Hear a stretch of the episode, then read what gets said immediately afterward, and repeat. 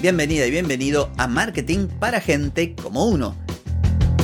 Soy Carlos Malfatti y aquí comienza otro episodio para hablar de marketing, emprendimiento, redes, contenidos, publicidad y todo lo que tenés que saber para captar más clientes y vender más. Atenti, que arrancamos. Hoy es jueves 29 de febrero de 2024, llegamos al episodio 1449 y vengo a contarte que comencé a utilizar Notion Calendar y vale mucho la pena que lo pruebes. Pero antes te pregunto, ¿querés captar más clientes y vender más? Ingresa ahora mismo a carlosmalfati.com y pedí asesoramiento. Analizo tu caso, te ofrezco un servicio a tu medida y te ayudo a obtener los resultados que buscas.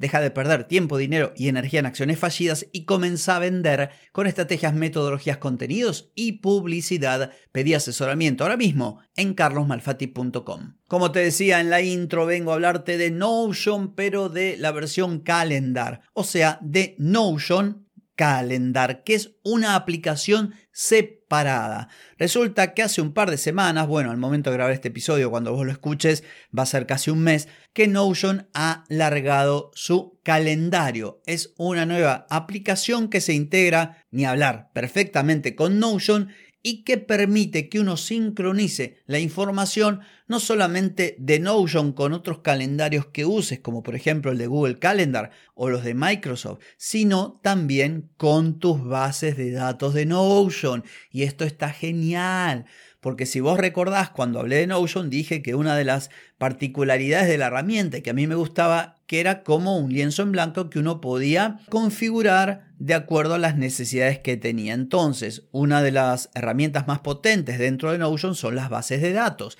La base de datos permite tener distintas vistas, vista de tabla, vista de calendario. Entonces, uno utilizaba una vista de calendario como un calendario pero no era un calendario con todas las de la ley, era una especie de pseudo calendario y además no se sincronizaba con Google Calendar, o sea, era un lío. Hasta que finalmente la gente estaba con esto hace rato que querían que Notion tuviese un calendario, Notion compró un calendario que no me acuerdo el nombre ahora, que ya existía, compró esa aplicación y la llamó Notion Calendar y ahora está disponible incluso, y esto es importante, en las versiones gratuitas. Yo Notion utilizo la versión gratuita, así como pago otras herramientas. En el caso de Notion de momento no he necesitado pagar y el calendar me viene también como usuario. En cierto momento pagué la inteligencia artificial, pero luego me volqué por la versión Plus de ChatGPT, por lo tanto eliminé Notion. Por eso te digo, en la versión gratuita lo puedes utilizar.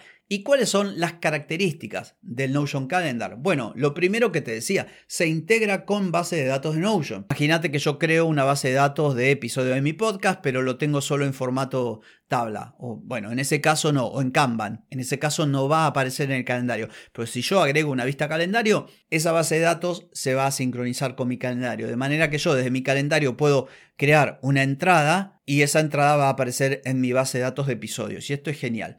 Otra cosa importante, vos podés conectar Google Calendar, de manera que los calendarios que tengas o, las actividades que tengas en Google Calendar van a estar presentes en Notion y cuando vos crees una en Notion va a aparecer en Calendar y a la inversa. Esto es lo que se denomina una sincronización bidireccional.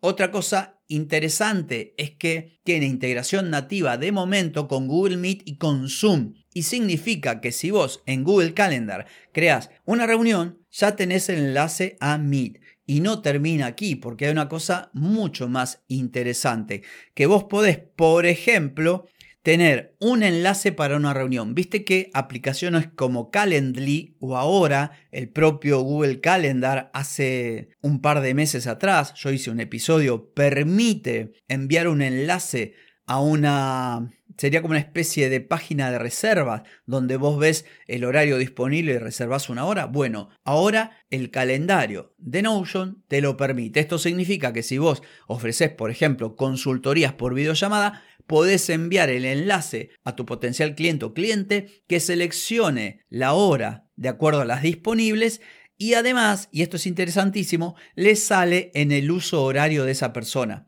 Cuando uno trabaja desde un lugar, pero sus clientes son de otro lado, a mí me ha pasado con clientes de Estados Unidos o de España, la, hora es distinta. Bueno, también me pasó con gente de Perú, de Bolivia, de, Paraguay, de Colombia, es otra hora. Entonces tenemos que decir, che, mira que Argentina son tal hora y Miami son... Bueno, en este caso ya no es necesario, porque al mandar el enlace vos seleccionás el país de residencia de esa persona o el uso horario y a esa persona le va a aparecer su hora y vos vas a tener tu propia hora, la de tu país. Entonces esto soluciona un montón de temas. Otra cosa interesante es que, como te decía, tenés la posibilidad de relacionar tus bases de datos. Entonces vos podés crear una entrada en tu base de datos y poner una fecha y eso va a aparecer en el calendario o podés directamente en el calendario poner una actividad y relacionarla con una base de datos y va a aparecer en esa base de datos. Entonces, ¿cómo hacer? Bueno, tenés que bajarte Notion Calendar y está disponible para Windows o para Mac. Lo descargas, lo instalas, creo que también tiene una versión web. Yo lo descargué porque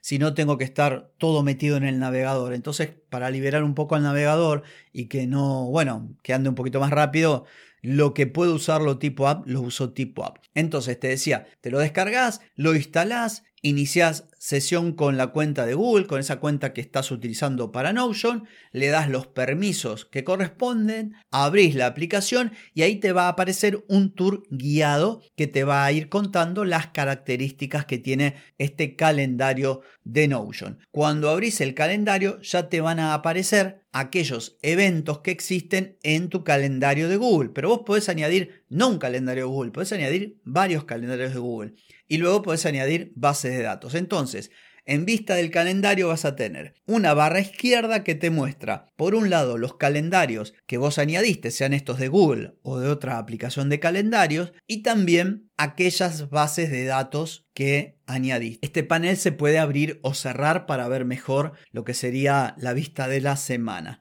Y vos podés, te decía, conectar más de una cuenta de Google o más de un calendario para tener todo junto. Del otro lado tenés las bases de datos. Como yo te decía, yo puedo añadir una base de datos de mis episodios, base de datos de mis clientes, o sea, toda una serie de cosas. La base de datos, por ejemplo, de mis pagos mensuales, de servicios, de productos, de suscripciones. De manera que cuando yo doy de alta, por ejemplo, tengo que pagar internet el 3 de marzo, ya me aparece en el calendario. Y esto es genial. Lo demás, bueno, se trabaja básicamente como se trabaja cualquier otro calendario, donde uno crea una entrada y puede decir que eso tenga un, horario de inicio, un horario de fin.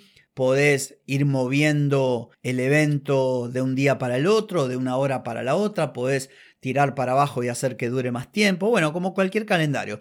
Eso sí, a diferencia del calendario de Google, está buenísimo que vos podés seleccionar varios eventos y cambiarlos todos a la vez, cosa que en Google no se podía, por lo menos yo no encontré la manera de hacerlo. ¿Y para qué esto? Bueno, pone que vos planificaste que un día ibas a hacer tres tareas y por X causa no pudiste, bueno, seleccionas las tres y las cambias de día, sin tener que ir una por una. También podés trabajar con tareas recurrentes, bueno, hay toda una serie de cuestiones que están súper buenas. Tenés prácticamente toda la información de tu negocio, en el caso que uses Notion para esto, lógicamente, dentro del calendario.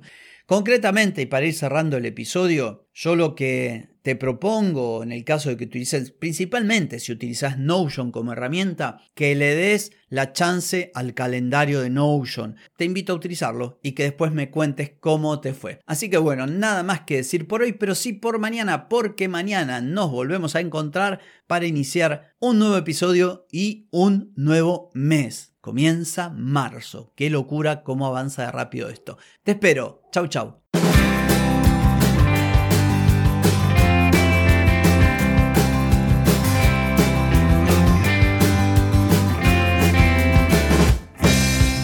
Amigas y amigos, todo lo bueno llega a su fin y este episodio no es la excepción. ¿Te gustó? Déjame 5 estrellitas en Spotify ¿Querés mejorar tu marketing para vender más? Escribime ahora mismo a clientes.